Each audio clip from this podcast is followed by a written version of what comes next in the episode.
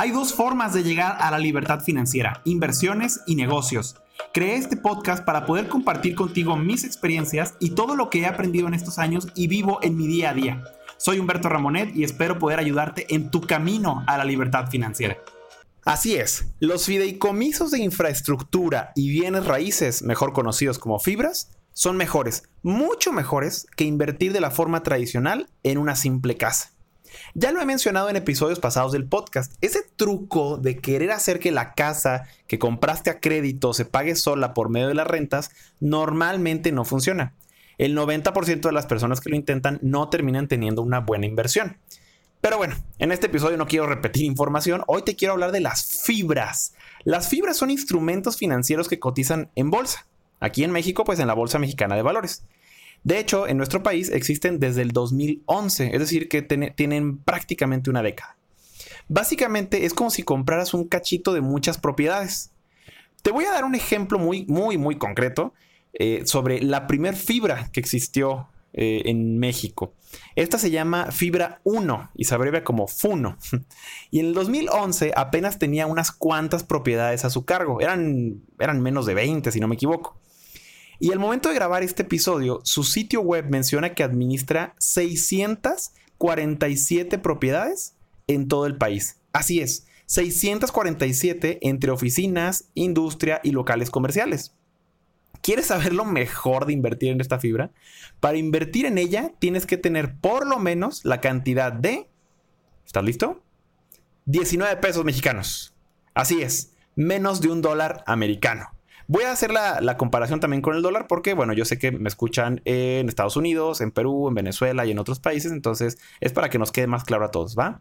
Pero siempre voy a referirme a peso y dólar americano. Por, por, menos de un dólar podría ser socio y recibir rentas de más de 600 propiedades. ¿No suena padrísimo? Ahora que menciono lo, de las rentas, aprovecho para mencionarte cómo se gana dinero con las fibras. Hay dos tipos de ganancia que puedes tener con las fibras, de capital y de flujo de efectivo. ¿va? Eh, aparte, eh, bueno, con el tema de, flujo de efectivo, las ganancias que le llaman dividendos, porque es un instrumento financiero que cotiza en bolsa, se reciben trimestralmente. ¿va? Es decir, la ganancia de capital es cuando aumenta el valor de la, eh, del título que tú compras, ¿sí? que por ejemplo ahorita vale 19 pesos y la ganancia de los dividendos o las rentas se pagan trimestralmente en este tipo de fibras. Entonces cada tres meses te va cayendo un poco de dinero. Vamos con el ejemplo de esta fibra, de fibra 1, de FUN. Ya dijimos que hoy vale 19 pesos, ¿sí? Y ahora te digo que el 10 de agosto del 2020 pagó un dividendo de 28 centavos mexicanos. Y podrás pensar que es muy, es muy, poco dinero, ¿no? Pero ahí te va la matemática. Eh, pongamos el ejemplo de una casa de 2 millones de pesos, que vienen siendo algo así como 87 mil dólares americanos.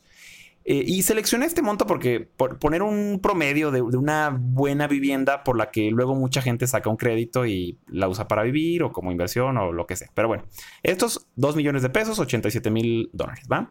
Con esa cantidad de dinero, tú podrías comprar 105 mil 260 títulos de la fibra 1. Son muchísimos, ¿verdad? 105.260. Bueno, lo mejor viene con las rentas. En el ejemplo de 28 centavos cada trimestre, significa que cada tres meses te llegarían 29.470 pesos. O si lo quieres ver mensual, sería algo así como 9.800 pesos. ¿De acuerdo?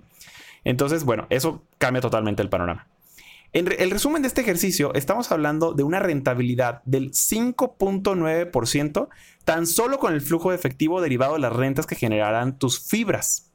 Para que te des una idea, esto viene siendo casi lo mismo que una inversión tradicional en bienes raíces, pero sin tener que mover un solo dedo para ver quién te paga la renta, cuidar la casa, pagar mantenimiento, pagar comisión a la inmobiliaria, poner protecciones, alarma y todo lo que ya hemos dicho en otros episodios.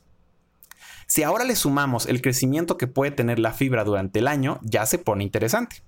Vamos con el siguiente escenario. Digamos que dentro de un año, cada título de, la fibra ya no vale 19 pesos, sino que en el futuro va a valer 23 pesos, ¿sí? En el plazo de un año. Esto sería un rendimiento del 17.4%, ¿va? Entonces, si sumamos la ganancia de las rentas 5.9%, más el crecimiento del título, 17.4%, esto sería 23.3% de rendimiento en un año. Y eso sí, está muy difícil que te, lo, que te lo dé una casa que pongas en renta y que estés pagando a crédito. Entonces, es mucho mejor invertir en fibras que de la forma tradicional en bienes raíces. Es simple matemática, no le puedes ganar a los números. Y ya sé que jugué con un escenario, pero ¿qué pasaría si te dijera que este escenario que te di fue conservador? esta fibra pagó mucho más mucho más, de hecho pagó más del 30% en el 2019. Entonces, eh, simple matemática. Por último, quiero decirte que en México tenemos la oportunidad de comprar títulos de más de 15 fibras, de 15 fibras distintas. Hay unas de hoteles, hay unas de industria, hay unas de escuelas, hay una de Carlos Slim. Entonces, bueno, ya te hablaré de ellas en otros episodios. Por lo pronto, ve, ve ahora mismo. ¿Qué estás haciendo? Llama a tu asesor financiero de inversiones y compra tus primeras fibras para que ahora sí, ahora sí, ganes de verdad en esta maravillosa industria. Gracias por dedicarle estos minutos a tu camino a la libertad financiera. Pon en práctica todo lo aprendido. Sígueme en Instagram como Humberto Ramonet y en YouTube como Mentor de Finanzas. Nos escuchamos en el siguiente episodio.